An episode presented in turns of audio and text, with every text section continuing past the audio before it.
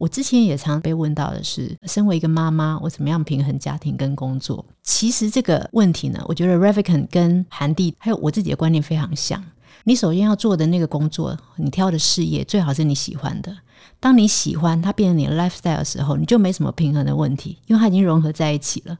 你做的时候也开心，感觉像在玩一样。那你不工作的时候，你就是去生活。可是生活跟工作其实是一体的。我现在的生活状态，我觉得就是这样。就像今天我们现在这个时间算不算工作呢？算。愉不愉快呢？超好玩的。所以既然是玩，怎么还会要考虑说会有什么平衡的问题呢？欢迎回到《名成品 Podcast》，今天读什么的单元。在这个单元，我们会精选一本书，邀请来宾深度分享，聊聊这本书带给我们的阅读趣味、启发与思索。大家好，我是承轩。在《迷成品》的 Podcast 节目里，我们做过不少跟个人投资、自我成长有关的主题，比如说瓦基的“只工作不上班的自主人生”，或者是打造被动收入最重要的事。其实，在读这些书的时候，我发现大部分的作者啊，都会强调一件事情，那就是金钱不等于财富。听众朋友听到这里，你可能会想要问：那到底什么是财富？怎么样才可以过上富足快乐的人生？这些问题，我经常想要从书本或是人的身上去寻找答案。最近呢，我参加了一个职场 mentor 的 program，叫做蓝图计划。在这个计划里面，我听到讲者分享了一本书，名叫《快乐实现自主富有》。我觉得这本书给了我们一些关于财富以及人生的解答。今天很开心可以邀请到企业顾问，也是蓝图计划的导师 Jessie 来到我们节目的现场，和我们聊聊这本书带给他的启发和思索。Jesse，你好，陈轩你好，迷成品的听众大家好，我是 Jesse 詹千惠。今天我们要聊的这本书呢，《快乐实现自主富有》，我觉得它很有趣，因为它是美国矽谷知名投资人拉维肯的一个语录笔记。这本书很特别哦，不是他自己写的，是一个美国的部落客，也是一个 podcaster。他觉得拉维肯的这些概念价值真的太值得被分享、被传送了，所以呢，他就把它集结成著作。这些来源呢，可能来自他公开发表的 Twitter，或是他的谈话，或是演讲。那在整本书集结成册之后呢，其实分成两大主题哦。第一个主题是关于致富，第二个主题是关于快乐。其实这两件事几乎就涵盖我们的一生了。所以其实一开始呢，我想要问 Jesse 的是说，你觉得这个知名的戏骨创投人拉维肯，他的思想有什么样的特别之处？他自己对于快乐、对于成功的定义和你的定义有没有不一样的地方？就诚如你所说，我一开始是在 Twitter 上面看到他的语录，然后后来英文版的集结以后呢，比较密集的读起来，发现他的语言非常的精炼，然后英文也非常的白话，能够看得懂。但是生活中很难得的智慧，把它精炼成很精简的字，其实这是需要大智慧的。也就是说，这个人他可能。思考上面有异于常人的地方，再研究下去发现啊，他其实非常能够看透事情的本质，而且他可以把本质的东西用非常精炼的文字把它表现出来。比方说，我很欣赏他说，快乐是动态的平静，平静是快乐正在休息的状态。英文更棒，英文是说，Happiness is peace in motion, peace is happiness at rest。那这些字呢，英文你都看过，很简单的字。可是当你有一些生活经历之后呢，你会发现说，对，你经历过了有一些快乐，其实是很短暂，那不叫真的快乐。你体会到了以后，会发现他讲的事实就是体会到很多的人生之后的经验。那他也有一点点年纪，大概四十出头。那我想，如果我是二十几岁的，可能没有办法精炼出这么好的文字。那如果听众呢，其实你现在是比较年轻的听众，也没关系，你先听下去，先接受。慢慢的，你会发现说，在潜意识当中，他会在人生中出来帮到你。在一开始，我也想跟大家介绍一下 Jesse 的工作经验。其实过去你曾经在外商工作，比如说像 L'Oreal、LG 这些很大的外商。那我想，外商企业我们知道它里面是很竞争的。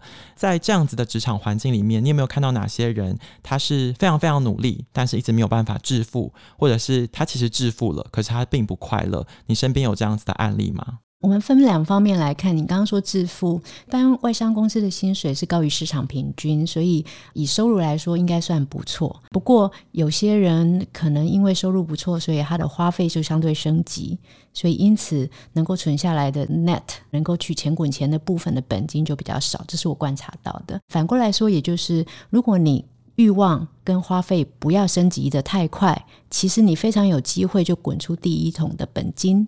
那再用这个本金去用 Ravikant 提到的杠杆的方式，钱滚钱，你去投资或者你去买到一个公司的股权，其实都是有机会可以致富的。好，这是致富的部分。嗯、至于快乐的部分呢，其实职场人，尤其是年轻的职场人，很多时候的快乐是建筑在一些比较外在的标签，比方说。我是不是升官了？我是不是加薪的幅度是如同我所期待的？或者是我是不是哪一个专案的表现比我的同侪还要好？那其实这些是比较外在的比较，很难免年轻的时候刚出社会几年一定会这样子的，这也是必经的阶段。可是，在这些外在相关的事情上面的快乐都是比较短暂的。我自己观察到的比较中长期的快乐会跟两方面有关，这也是我以前常鼓励我的 team member 的。第一个是。你设定一个计划，那这个专案的计划，你有一个假设，然后你经过努力以后去验证这些假设，你靠由自己跟团队的努力，一步一步的推进它的进程。其实有目标又有进程，进程又照着你预期的方向走，这是很大很大快乐的一个来源。第二个呢，更大了。是你帮助别人成长，帮助你的同事，帮助你的 team member，甚至你也可以用很技巧的方式帮助你老板成长。这个时候其实也是另外一种形式的，你有一个目标，而你看到它被推进的一种快乐。那我觉得从这两种快乐会比刚刚我提到的外在标签的快乐还要更持久一些。其实就像是拉维肯在这本书提到，他说我们不要去追求金钱、追求地位，而是追求真正的财富。这个听起来有一点点是概念性的，我想要把它拉到比较实作面来谈。如果我们真的想要去达成自己的财富目标，那有很多种方法。嗯，首先拉维肯就提到说，我们不要用时间赚钱，要用你的判断力赚钱。嗯，我有点好奇，老师你自己有没有听过什么样的案例是？他如果花入了很多很多的时间，很努力很努力，但却没有成功，以及有没有一些人他其实活得不这么用力，不这么辛苦，但因为判断力做对了什么事，而比较快用有效率的方式达成自己的目标。如果你说不要追求物质面的财富，我觉得听起来有点打高空哈，嗯、因为我每天就是还要有明天活下去的面包嘛。我想自己的例子好了，我的运气算不错，因为我这辈子只帮四间公司工作过，但是都恰巧是在那个时代上面在往上走的行业。然后公司对于台湾的分公司都还是在相对愿意投资的阶段，所以资源比较多。我遇到的一些同事、老板也都非常优秀。但是我自己反推，我从这些公司里面赚到的财富，真正真正的应该照理来说只有薪水。可是当你做到某一个职位之后，会开始有分股票或者是认股。现在站在这个时间点回头去推算的话，我大部分的财富其实反而比较多的增值是来自于股权。就是员工配股或是认股，薪水的话，蛮容易增加的幅度就被每年的通膨就吃掉大部分了。Oh. 再加上我们的薪水很多是税后才是你自己可以花用的部分嘛，这个就非常印证了 Ravikant 说到的，就是财富不是 cash，不是钞票，它其实有可能是以股权的形式来存在会更好。那如果你今天是一个上班族，你怎么样有股权呢？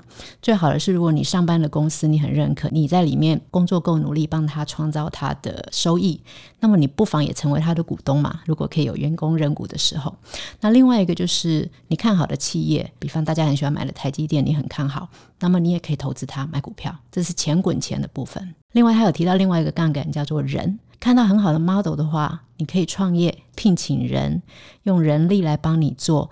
好，所以他提到的杠杆有三个，有金钱、人力，第三个就是现在大家都可以运用的软体或者是网络。其实第三种杠杆门槛比较低，人人都可以做。所以像自媒体的兴起也是。那如果您有够好的 idea，你自己也愿意尝试，其实写软体或者是各种形式的来运用媒体的方式，我觉得也是一种很好的杠杆。那这个是不管你是不是上班的状态都可以把握的。拉威肯的书让我觉得有趣的地方就是这里，因为像操作杠杆这个东西，可能大家都听到烂、听到腻了。可是他可以很具体的把杠杆分成三类，然后他说，如果你要用人力的杠杆，那你必须要有办法有领导别人的能力。如果你要用的是财务面资本的杠杆，比如说你要有银行愿意借你钱。可是如果你是要用软体或者是媒体这项杠杆，其实每个人相对非常容易的。你现在打开脸书，然后打开一个 YouTube 频道，你就可以开始进行这个方面的努力。就像老师刚刚说，我们不要只打高空，他提供了一些些落地以及具体可以实做的一个方法。那进一步，我可能会想要问的是说，他讲到，如果有一天我们要投入一个赛局的话，我们要去投入的是一个长期的、无限的赛局。我们不要去追求那个地位的赛局，而应该要追求一个金钱的赛局。那我要怎么去判断这个赛局是不是我应该要进入的战场呢？这个我们分成两方面，一个是上班族的战场，另外一个是我们普遍来讲生意的战场。上班族的战场其实比较容易的，你可以自问的是说：我今天做这些事情花了努力，我是为了 promotion 得到一个升职吗？这就是地位的战争，不是吗？可是如果不是，我今天是我设定我要学到什么样的专业能力，我在这个专案里面可以学到，那这就不是一个零和的。你学到了，你拿在你身上，在这家公司可以用。去外面也可以用，带在你身上的。那我觉得在职场的，不管前几年、后几年都一样，在职场上面，只要你很清楚每一天你是为自己工作，不是为公司工作，那你就不会卷在这个零和游戏里面。刚才讲到这个零和游戏哦，就是可以进一步的讨论，因为他说。在一个比较好的、比较健康的环境里面，我们追求的是一个正和游戏，就是大家一起来赚钱。是。那在一个比较短的、一个比较短视尽力的角度里面，我们追求的是零和游戏。因为如果我想要晋升，我好像就要踩着别人往上爬。这就端看大家听这一集的时候，你自己设身处地想一下你现在的环境，以及你真正要追求的目标是什么，你就可以去挑选适合你自己的战场。回过头来，我们来讲一些比较生活上的问题。拉维肯他说，其实人在年轻的时候，只要思考三件最简单的事，就是你要住在哪里，你要跟谁在一起，你要做什么。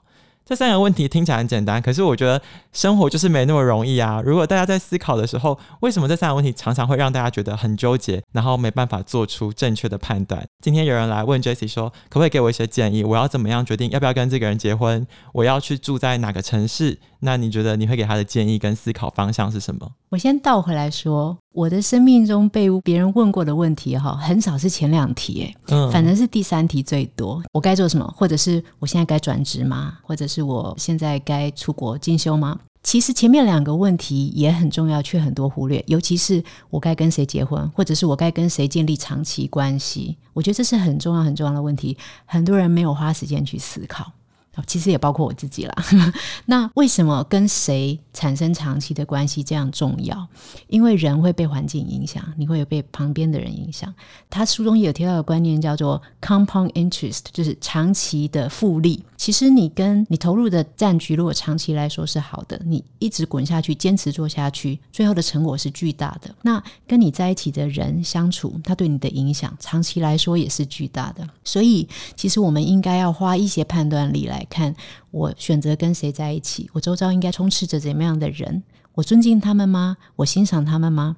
这些问题其实反而大家比较少花时间，我很少被问到。嗯，啊，顶多顶多是我的 team member 要结婚的时候，或是有两个追求者的时候，啊，我该接受这个还那个？那这个的话，我倒有一个我自己的理论，也是多年前看书来慢慢吸收成自己的东西。很多人在说要找对象的时候，我会建议他写三张清单。第一张就是一定要有的特质，对方一定要有的特质，而且不能超过三项。第二张清单叫做一定不能有的。也不能超过三项，好，才逼自己要很精炼的思考。第三张清单叫做 nice to have，如果有就很棒的加分的。如果用这三张来检视，你可能会发现说，你想要的好多，你就必须在想要的跟 nice to have 去做选择，那你就会慢慢理清啊，其实哪些对你来说根本就是 nice to have。嗯，比方以前我在挑对象，我说希望英文流利、见闻广博。真的吗？这是一定要的吗？还是孝顺、善良更重要？那如果它更重要，不好意思，这个英文很流利就变成 nice to have 了。对，那你这么厘清清楚之后，你再检视你身旁的人，哪一位是他三张清单都符合？那很棒。三张清单没有都符合，可是两张符合，价值观也很接近，也是不错的对象。最怕的是什么？你自己根本不知道你的清单是什么。别人对你好，你就啊，好像这就是恋爱的对象了，这样就比较盲目了。嗯，其实我觉得拉维肯他也讲了一句蛮实在，他说。如果他对于这个人没有办法跟他建立一个长期的关系，你没有办法跟他一辈子工作，那就一天也不要。是在这一方面他蛮犀利的，就是他觉得要做这个判断，那我就是要建立一个对我有意义的关系，然后值得长期投入、专注在这件事情上面。我们刚刚讲财富、讲快乐，讲了那么多，可能很多人觉得我工作的一个算是 milestone 吧，就是我要退休，那我要做到怎么样才能够真正的退休？那拉维肯本人对于退休的定义是：你不再为了想象中的明天牺牲今天，当你把今天完成就完成，那你就是退休了。非常同意。那如果说我们今天想要更快速的达成这个目标，具体的做法是什么呢？一样，我觉得我们不要打高空号。我用自己来当例子好了。我现在的人生状态算是半退休，半退休就是说我还没有完全财务自由，快要了，可是还没有，所以我还需要为钱工作。但是我已经可以有程度的去选择我要做怎么样的工作，赚多少钱，以怎么样的形式来赚，所以是非常舒服的状态。我现在刚过五十，所以我自己觉得。五十以后可以进入到我自己定义的所谓的自由跟成功，就是你能够在喜欢的时间跟喜欢的人做喜欢的事，那这就是我自己定义的自由跟成功。那我可以做到这样子，你说是因为我在外商公司薪水很好吗？可能相对市场平均好一些，但也不是超级暴富，对不对？因为只是上班族嘛。可是就是因为我在很早期的时候就已经习惯，就是。我的花费跟我的收入不会完全成正比的正相关，嗯，所以我很早就体会到说，如果你的欲望可以稍微延迟，那么你自己就可以能够存下相对多的金钱，然后用这个金钱再去产生一些杠杆，所以你比较容易可以达到财务自由。所以财务自由说到底就是说，你的欲望、你想要的跟你自己需要能够支付的，它怎么样去做一个平衡。只要你稍微把你的欲望降低，就很容易可以达到财务自由。那我刚刚说我还没有完全财务自由，是因为我有两个孩子，他们的学费，他们想不想出国读书？出国读书以后是多少？哦，我可能没办法算得很清楚，所以我不能现在就斩钉截铁的说我可以不用赚了，我就是孩子可以顺利养大。对，主要是因为有一块取决于我没办法预估，嗯，但我自己能够预估的部分，过过小日子的话，大家都可以比较早一点退休的。其实，在退休之后，可能很多人进一步问的就是回过头来讲这本书的第二部分嘛。致富我们谈完了，我们要谈快乐。刚才 happiness 这件事情你在开场的时候已经有讲到了。那我跟大家补充一下，拉维肯他中文的书他是这样写哦，他说他觉得快乐并不是一个关于正向思考的问题。而是一个关于平静的问题，因为我知道 Jesse 你本身也有冥想的习惯，你说你从这方面也得到很多受益。我想知道，透过冥想这件事情，你得到的快乐是一个怎样的状态？那这样子的练习对于你的身体和心理有哪一些改变和影响？身体的话还不好说，因为可能时间还不是太久。开始冥想的习惯大概五年，可是前面几年是很随意的做，每天早上醒来躺在床上也没打坐，就是。冥想十分钟，我自己在职场上面的时候的冥想，最明显的是很快就能感觉到心情比较平静，所以当天的一些大的事件会比较能够用很好的优先顺序去完成，所以会不慌张。好，这是这是很明显，很快就会有的。再接下来就是有一些比较困难的问题，好像会灵光一闪，有些比较好的答案会跑出来，而这些答案。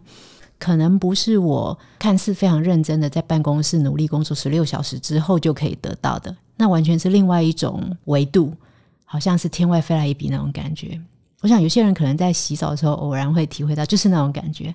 那么在冥想之中，有时候会有这些很棒的灵感。好，这是第二种层次。第三种层次是我发现整体来说，我比较不容易生气了，情绪比较平稳。就在前几个月，我竟然可以也有体会到，我以前可能会觉得比较不喜欢的状态，我可以转念成竟然可以是喜欢的状态。那我觉得我自己也蛮惊讶。所以，如果整体来说，如果你问我冥想对我的好处，我强烈推荐每一个人都冥想。不管你生活中有没有什么该解决的问题，至少我现在感觉到我的心情、情绪整个是。比较处在一个非常愉快的状态，我现在可能也会说，整体而言我应该算是平静，所以我整体而言也算是快乐。为什么我刚刚会想要从身体跟心理两个面向去问？是因为我之前有听 Jessie 分享过自己曾经有发现癌症的这个经验。对，肺癌。对，然后因为我记得你一开始去看医生的时候，你也觉得说不会啊，我没有感觉到我有压力啊，我现在好像是一个身心好像自己都很满足的状态。结果这个意外，这个疾病竟然这时候发生了。是是。经历了那个癌症的事件之后，你自己对于生命的看法有什么样的改变吗？或者是说你在投入的时间、投入的事情有没有因此受到影响？首先，我非常幸运啦，我发现的时候是早期，啊、嗯，所以是零期，也不需要有比较辛苦的化疗跟放疗，就是只要微创手术切除就可以了。真的是先说很幸运，因为如果只要是比较后面几期的，可能还会有比较辛苦的治疗。我想，如果是那种状态，我可能也不能像现在这么云淡风轻的说这是一个礼物，因为它没有让我受太多的痛苦，但是我可以得到很大的启发跟灵感。那启发跟灵感对我的生活的安排有没有不一样？其实没有，因为在发现肺癌临期之前的一年多，我就已经从职场上面半退休下来了，我就已经在做现在的我非常愉快的这个组合式人生啊，五三二的工作安排，五十 percent 是正常收费的顾问服务，然后一般客户，但是都是挑我喜欢的客户，长期可以有 compound interest，长期一起做生意的客户。三十 percent 是社会服务相关的，有一点点的车马费，可是有社会意义，像二代大学、像时代基金会、像 AAMA 这些协助创业的，它有社会意义。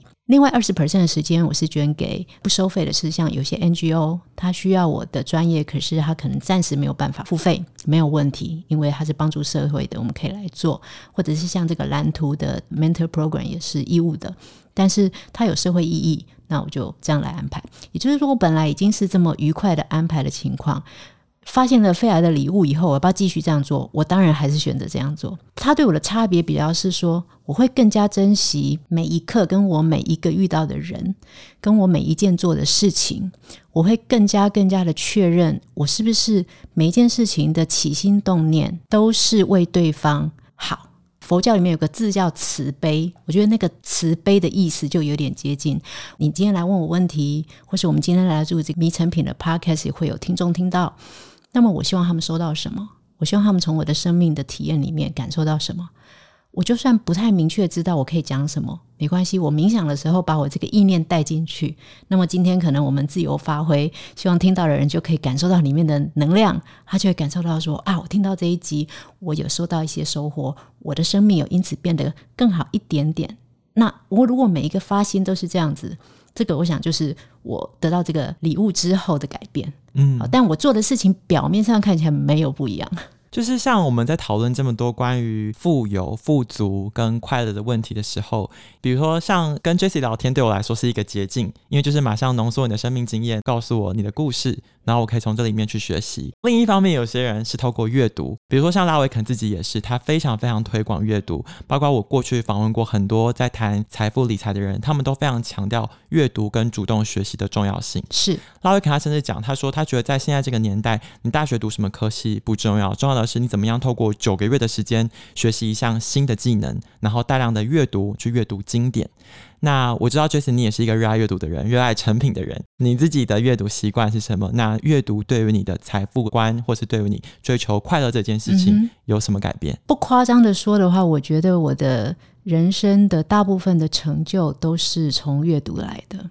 我的小时候是比较辛苦的。啊，然后我是需要靠自己白手起家的，但是在努力的过程当中，可能我的原生家庭或是我早期人脉有限能接触到的人里面，我能够从他们的身上学习到的，也有可能我年轻的时候悟性不好，那时候从人或周遭的环境去学习比较慢，我从看书上面学到的比较快。刚刚我谈到说，我现在的退休之后生活安排是五三二，其实也是看书学来的呀。我受到有一位管理大师叫韩蒂，他的一本书叫做《你拿什么定义自己》。我大概在十年前看到这本书，那时候还在职，可是我就下定决心说，我好羡慕他的三三三的工作安排，我有一天也要这样子来安排。那我今天到了可以安排的时候，暂时盘算一下，无法三三三，没关系，我做五三二，可是意思差不多。但是这个是来自书上的启发。那这是管理面或是生活安排面，包括说理财有很多我也是看书学的。不过诚实来说，书再看的再多，没有实践都是假的。我看了韩蒂的书，如果我觉得三三三很棒，我自己没有执行，没有实践。我怎么知道他是真的？我怎么知道他对我是有帮助的？我周遭也有看到很多很爱看书的人，爱阅读的人。不过，我觉得他的生命真的有没有因此而改变，最后还是取决他们拿出来实践。所以，看书很重要。我觉得实践更重要。觉得从阅读到实践的这个 input 跟 output 中间，就是看你怎么去转移这个知识。因为我之前听过 Jessie 老师分享一个关于五颗球的理论。嗯，因为我们的人的生命是一个动态的嘛，并不像是一张白纸，然后考卷发下来，你写完交上去。每天都在改变，每天都在变化。那我们要如何去真正运用我们今天节目聊到的这一本书，它里面给我们的道理，然后结合 J C 老师五颗球的知识？五颗球其实也是看书看来的，就是说人生中有很重要的五个面向的事情。第一个是健康，健康这颗球呢比较特别，它就是玻璃做的，不可以摔，一摔把它捡起来再粘合也是有裂痕了，所以健康好重要。第二颗球呢是财富。如果你有健康，那你又有财富，你可能可以过得相对比较舒服一点。你有很多人生上面的时间可以去做自我实现。好，所以第二块是财富。那这颗球呢，它是橡皮做的，不小心五颗球没有照顾好，你 drop 这一颗球，它会弹回来。再接住就好，好，所以不是像健康那颗球是玻璃做的。第三颗球呢是 relationship，但这个 relationship 它就是原生家庭跟朋友这些都算，好，就是说人如果能够身体健康，他有财富，然后他有情感的交流，他可能就会活得还不错。那第四颗球呢，career 事业。那为什么事业跟财富是分开看呢？因为你有可能没有什么你值得追求的天命或者是事业，可是你可能继承了很多的遗产，那么你的财富也是 OK 的。那分开看的话，有好处就是说，如果你能够把它分开思考，哪些东西你觉得你该先存下第一桶金来做财务的杠杆，可是一个真正有意义的人生，还是需要有一些你觉得。你值得追求的东西，那直接追求的东西，如果能跟你的事业合在一起，那就是再棒不过的。那第五颗球呢？我想可能可以称为是家庭。那这个家庭真的就是你的原生家庭跟你自己建立的家庭。好，那这个跟前面提到的这个 relationship，它可能是更广更广的。比方说，可能还包括有 community 的，你活的生活的社区，或者是你的宗教的团体、兴趣团体这一些的。那我觉得这五颗球，如果你都能够。照顾好，但有个观念就是说，你不可能你的精力在每一个时期你都能同时照顾好五颗球，所以你得知道什么时候我哪些部分稍微放掉一些，不要逼死自己。你不可能五颗球都一百分。比方说你在冲刺事业的时期，你先其他部分稍微放掉一点点。可是你哪些地方要全力冲刺，在某些时间，但是某些时间过了，你可能再把之前稍微不留意的地方再拉回来一点点，这叫动态平衡。但是要注意的是，不管你今天是在二十岁时代、三十岁、四十岁、五十岁，每一个时期，我觉得那一颗健康的球都是优先要照顾的，嗯，因为没有健康，什么都没有。剩下的几颗球，可能你说我二三十岁的时候，我冲事业，事业这颗球我放好多好多心力，所以我可能在朋友的聚会稍微少一点，或者是我的社区服务做的少一点，没关系，你自己知道就好。稍后四五十岁的世代，你还有机会可以再补回来的时候，尽量再多做，这样子你整个回顾你的人生，就会觉得都还蛮平衡的。我之前也常被问到的是，身为一个妈妈，我怎么样平衡家庭跟工作？其实这个问题呢，我觉得 Ravikan 跟韩蒂还有我自己的观念非常像。你首先要做的那个工作，你挑的事业最好是你喜欢的。当你喜欢它变成你的 lifestyle 的时候，你就没什么平衡的问题，因为它已经融合在一起了。你做的时候也开心，感觉像在玩一样。那你不工作的时候，你就是去生活。可是生活跟工作其实是一体的。我现在的生活状态，我觉得就是这样。就像今天我们现在这个时间算不算工作呢？算。愉不愉快呢？超好玩的。所以既然是玩，怎么还会要考虑说会有什么平衡的问题呢？对，就像老师刚才讲，在玩这件事情，拉维可能在书里面也有说，你真正的工作就是你把它当成在玩，别人觉得你在工作，但其实你是在玩。是。所以别人没有办法理解，哇，他怎么可以用十六个小时、十八个小时做这件事？因为真的是非常享受投入其中。在这本书里面，拉维肯有提到，他觉得其实连幸运这个东西都是可以培养的，嗯，而且他还把幸运分成四类，嗯，那我觉得有时候人不快乐是这样子啊，就是我们用自己的眼光，如果用自己的角度去看事情，觉得很羡慕别人或是很嫉妒别人，觉得他怎么那么幸运，然后我怎么那么惨，这样子的心态可能就会招致一些比较负面的结果。那我们到底要怎么样在读完这本书之后，让自己过得更幸运，然后更自主，然后更富有、更快乐呢？首先，他能够把幸运分成四类，我觉得也真的也是一个奇葩。我也蛮同意他的分类了哈。那他的四种幸运分类里面，其实都是你自己可以掌握的。比方说，你在你自己挑的领域里面尽量做到专精，那么大家有这方面的事情的机会，就会想到你。看似是机会自己跑来找你，那是因为你够好，对吗？所以这是你自己可以掌握的。那他提到的第四种运气，就是说你要有好的心态跟个性。我觉得这是很棒很棒的提醒。很多人其实，当你看到别人好，你觉得他幸运，你没有幸运，产生嫉妒心的时候，其实你的心态跟性格就会更把幸运推向你更远。因为你处在比较负面的嫉妒的状态的时候，不会有好的事情来找你的，因为你自己的状态不 ready。所以我自己觉得他很好的提醒就是说，其实你自己要先处在比较好的状态，然后你自己该准备的软实力跟硬实力都要好。那其实好的软实力。久了，习惯变得好的就是变你的个性好。你的个性好呢，心态也好呢，那所有的好事情真的就会来到你身上。我自己观察，我自己觉得我这辈子真的算蛮幸运。可是你问我说，我这些蛮幸运是靠自己努力来的吗？我在早期更年轻一点的时候，我不会这样想。我真的就觉得我是纯粹幸运呢。可是我相信也有很多人，他非常努力。但是他还是没有遇到好的机运，所以因此可能以成果论来说差了一些。可是只要他在性格上先不要自己先放弃，说我就是衰人，我这辈子就衰到底了。他只要不要放弃努力，后面一定还有很多的机会会再来临的。Jesse 刚才最后讲到这个努力这件事情，其实拉维肯在这一本书里面提到。人生百分之九十九的努力都是白费的，可是这并不是很悲观。他的意思是说，他不是叫你放弃那九十九，你还是要不断的去尝试。可是当你真的遇到那百分之一的时候，你就要抓紧它，然后很彻底的专精，把杠杆开到最大，然后用时间去累积，去发挥复利的效果。嗯，那我希望透过今天我和 Jesse 介绍这一本《快乐实现自主富有》，可以来帮助大家找出自己生命中那关键的百分之一。那如果说你更想要了解关于拉维肯的想法和做法，他的英文版内容其实在网络上都是公开，你可以直接去阅读的。